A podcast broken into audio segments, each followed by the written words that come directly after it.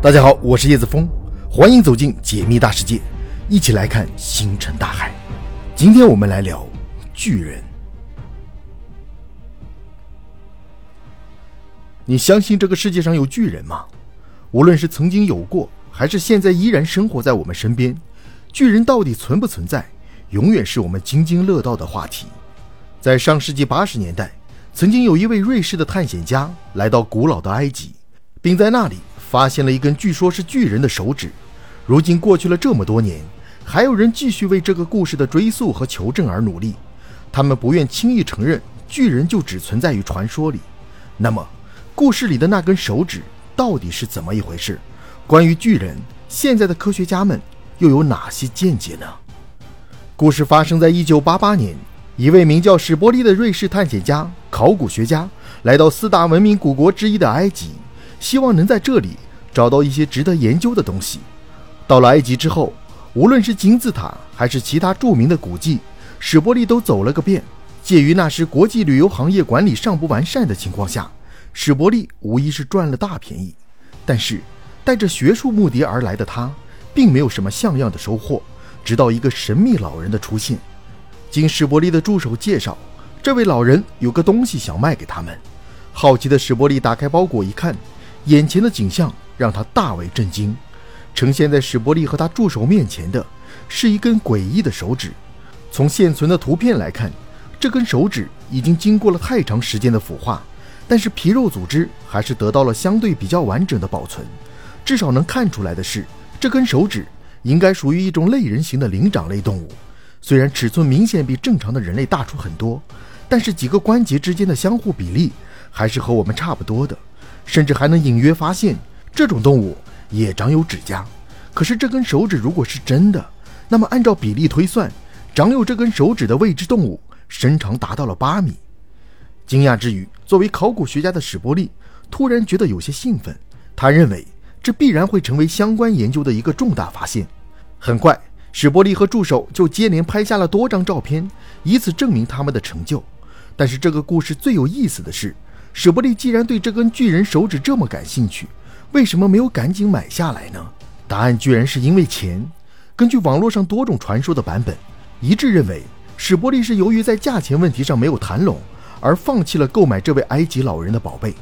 直到今天，我们关于这根手指唯一的记录就是史伯利拍下的这些照片，所以这个故事的真实性也受到了广泛质疑，很像是一种博取眼球的造假行为。要知道。那张著名的尼斯湖水怪的照片，就是来自于一名知名度不高的英国医生的自我炒作。自古以来，世界各地有关巨人的追问和传说，又岂会仅此一例？还有很多难以解释的奇异故事，尤其是各大古文明对此的记载。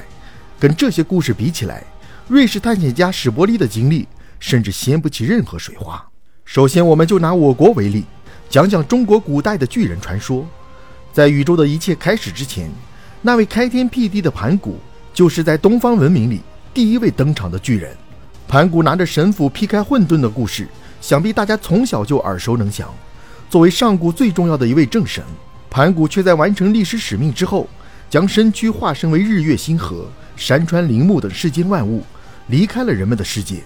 如此说来，这位带着悲壮色彩的英雄，也映射出了中国古人对巨人创世这一理念的想象。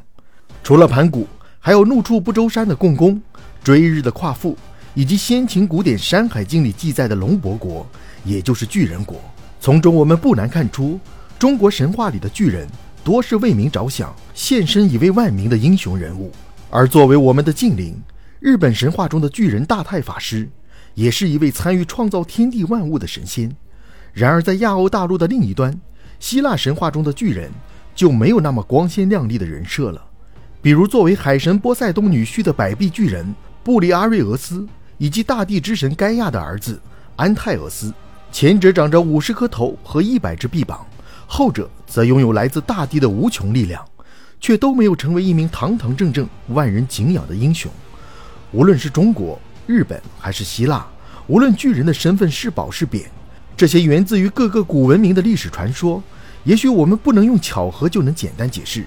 就像世界各国都曾有过大洪水的记载一样，现在就有很多历史学家和地质学家开始合作，共同探讨这场席卷全球的上古洪水真实发生过的可能性。巨人这个概念虽然听起来荒谬，但只要是还没有得到他们不存在的证实，就始终说明他们真的可能存在或者存在过。那么关于这个问题，科学家们又是怎么想的呢？总体来说，目前世界上的科学家们对于巨人是否存在这个问题。基本上持质疑态度，也就是并不认同。至于理由，我们可以首先从史伯利探险家在埃及的那根巨人手指说起。除了外形过于巨大之外，这根手指还有一个特殊之处，那就是它来自一具木乃伊的尸体。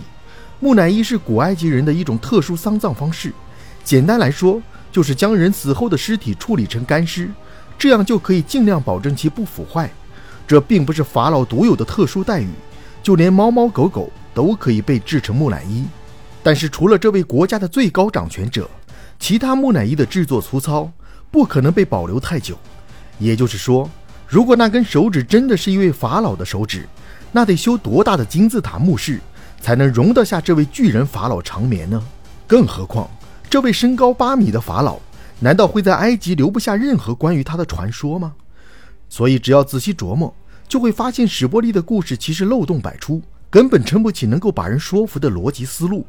不过除此之外，有的科学家还有另一种思路，那就是这根手指确实属于一具被真的制成木乃伊的尸体，但这位死者并不是因为身高夸张的突出，而是患上了巨人症。听到这里，你可能会问：巨人症不就是身高不自然生长造成的吗？其实这个说法并不全面，某一身体器官的不自然生长都是巨人症的症状之一。